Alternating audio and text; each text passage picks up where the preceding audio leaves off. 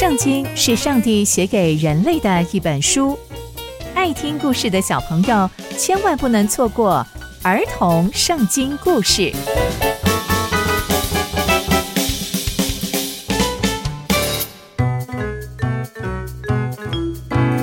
各位亲爱的大朋友、小朋友们，大家好，我是佩珊姐姐。小朋友们，今天佩珊姐姐要跟大家分享的故事是大卫的儿子病逝。我们在前一集中知道。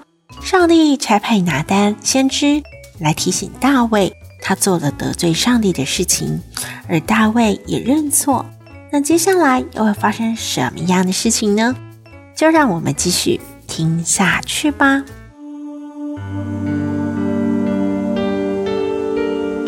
大卫听到拿单先知来提醒说，上帝非常非常的生气，并且会要了他儿子的性命。他就非常非常的难过，他也非常非常的紧张。于是大卫就问了那孩子，切切的向神献上祷告，并且啊还禁食。他进到自己的房间里面，日日夜夜都躺在地板上，不断不断的祷告，不断不断的恳求上帝。而大卫的仆人就站在他的旁边，要把他从地板上扶起来，但大卫。却不肯，也不愿意跟他们一起吃饭。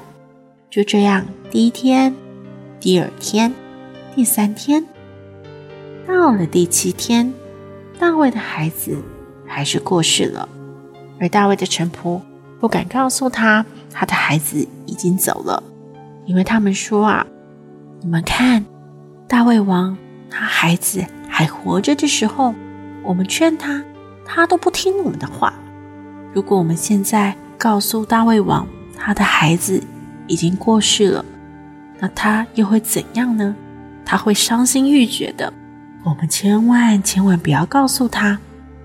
但是大卫是非常非常聪明的人，他看见他的臣仆们彼此低声耳语，他就猜到他的孩子可能已经死了。他就问他的臣仆说：“你们告诉我。”我的孩子是不是过世了？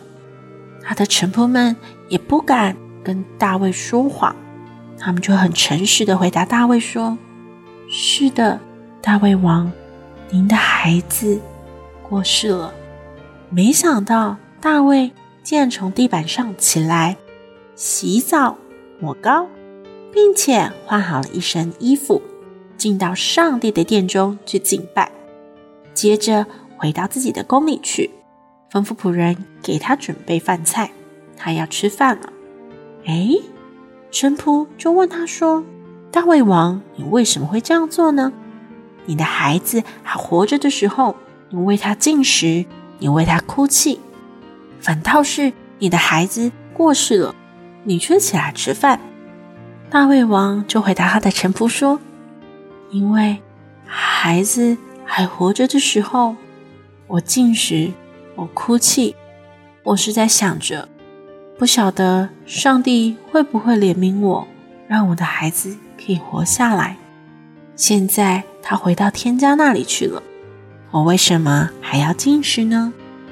我也没办法让他回来我身边。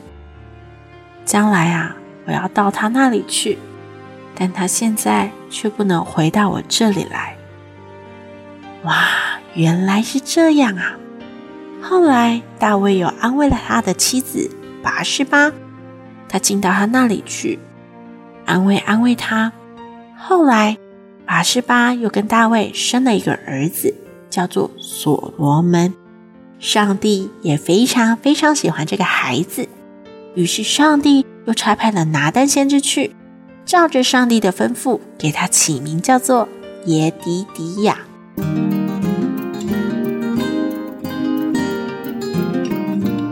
从今天的故事，我们可以知道，上帝差派了拿单来提醒大卫，他做了上帝非常生气的事情，而这件不好的事情会使他的孩子过世，而大卫也为此进食祷告，恳求上帝怜悯他。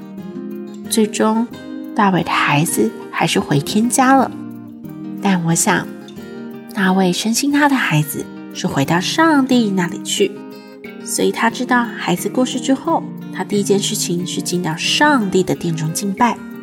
所以小朋友们，我们要学习敬畏上帝的话语，使我们远离罪恶，因为罪啊所带来的代价不是我们能够想象的哦。刚刚佩珊姐姐分享的故事都在圣经里面哦，期待我们继续聆听上帝的故事。我们下次见喽，拜拜。